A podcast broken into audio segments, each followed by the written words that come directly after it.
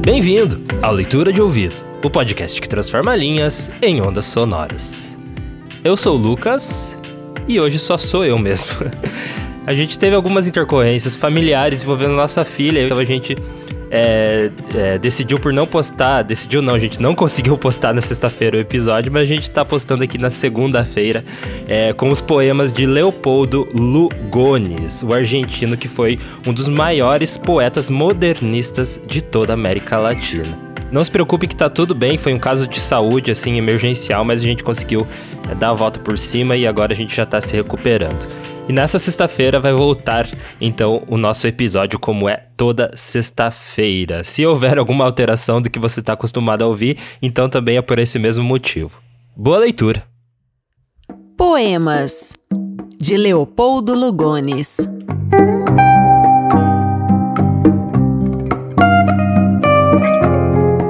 O Dourador. Tradução Heitor Frois. Se tu soubeste amar, e tendo um pouco de doido e de poeta, descobriste a razão por que amor faz ficar louco e o porquê da nobreza de ser triste. Se da esposa soubeste a lealdade conquistar e manter, qual viva tocha. Se compreendeste a augusta soledade da rosa que só tarde desabrocha. Se pudeste fitar pela manhã a borboleta azul que turba o siso, e de tarde provaste da maçã sem medo de perder o paraíso. Se, neste anhelo ardente de vitória que teus sonhos embala a vida inteira, já tens sentido bafejar-te a glória como a brisa que agita uma bandeira.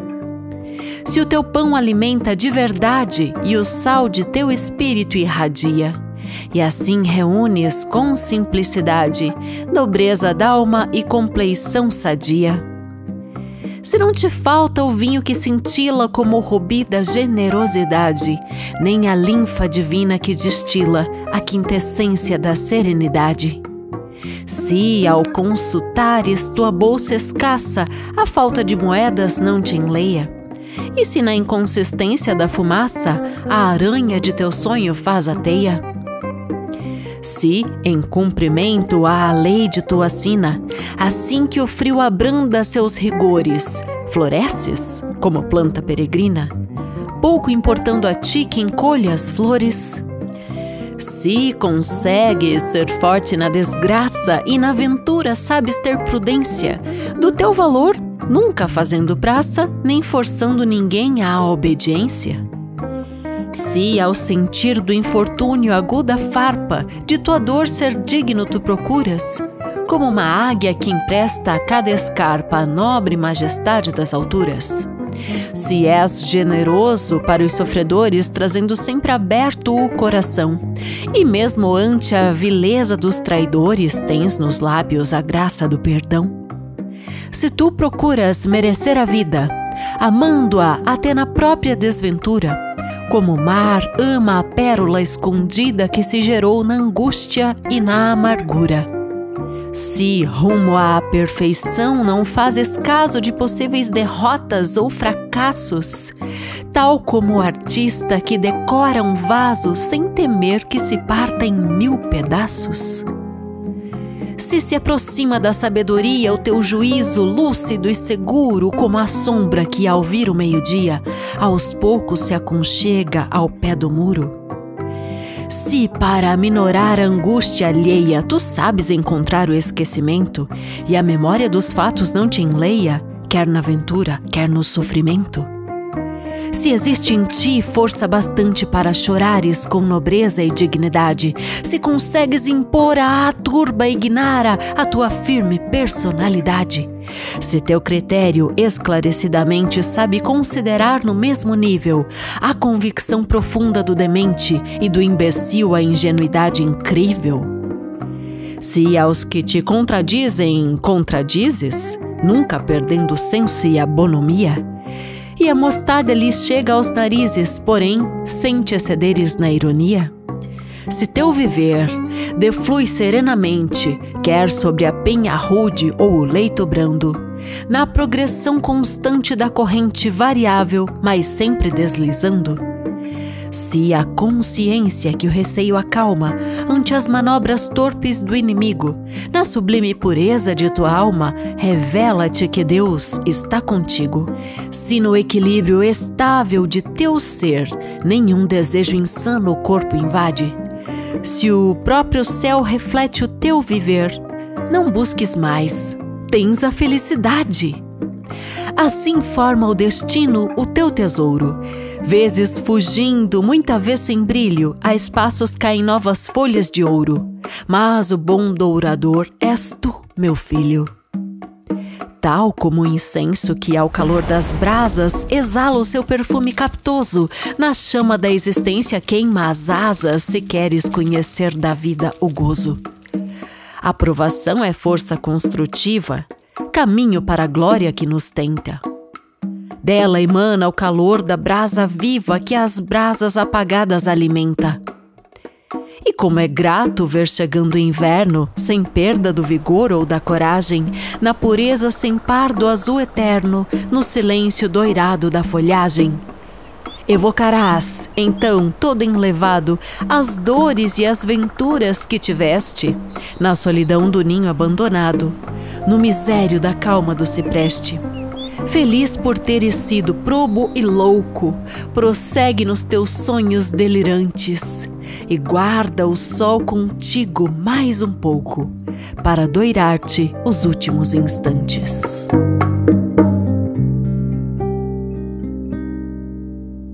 Toada Tradução Fábio Malavoglia Três irmãs da minha alma noivo saem para buscar. A maior diz: O que quero é um rei para reinar. Essa foi a favorita, favorita de um quizar. A segunda diz: E eu quero um sábio de verdade que em juventude e beleza me saiba imortalizar. Essa casou com o mago lá da ilha de cristal. A pequena não diz nada e só fica a suspirar. Ela é das três irmãs a única que sabe amar. Não busca mais que o amor e não o pode encontrar.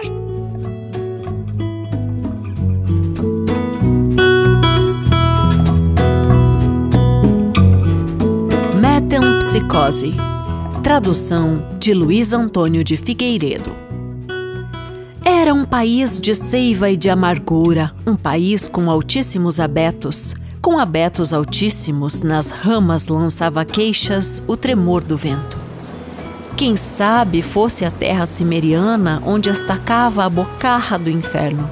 A ilha que no grau 87 da latitude austral marca o limite da liquidez marinha, sobre as águas se levantava um promontório negro, como o pescoço de um cavalo lúgubre, de um potro colossal que fora morto em seu último porte de combate, narina inchada fumegando ao vento. O horto, formidável de uma noite com um intenso borrão, manchava o céu, e sobre o fundo de carvão boiava o alto perfil do penhascal escuro. Uma lua ruinosa se perdia com sua cara amarela de esqueleto em distâncias de sonho e de problema. E havia um mar, mas era um mar eterno, dormido num silêncio sufocante, como fantástico animal enfermo. Sobre o gume mais alto do rochedo, ladrando ao fosco mar, estava um cão. Caninos cintilantes no negrume, mas não seus olhos, o cão era cego. A boca aberta relumbrava rubra qual ventre flamejante de um braseiro. Como a grande bandeira de vingança aureolando as iras de meus sonhos qual ferro de um machado de verdugo embebido no sangue das gargantas. E no fundo da goela uivava a fome como fúnebre som ecoando em oco melancólico e sinos de novembro. Vi que minha alma, com seus braços hirtos e defronte uma luz hipnotizada, se alçava rumo à boca do cachorro. E vi que em suas mãos e pés sangravam, como rosas de luz, quatro agulheiros.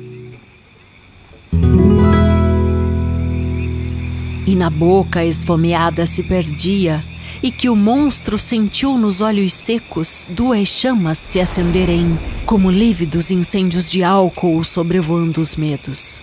Então eu compreendi. Santa miséria! O misterioso amor dos pequeninos. E odiei a seda dos tecidos nobres e as descendências com raiz de ferro e vi em teu lodo germinarem lírios e colei a amargura de meus beijos em bocas purpurinas que eram chagas. E nas prostituições de tua cama vi esparzidas sementes de açucena e soube aborrecer como os escravos. E meus olhos miraram na penumbra uma cruz nova, com seus cravos novos, que era uma cruz sem vítima elevada por sobre o oriente enorme de um incêndio, aquela cruz sem vítima ofertada como um leito nupcial. E eu era um cão. A última careta. Tradução de Floriano Martins. A miséria ri.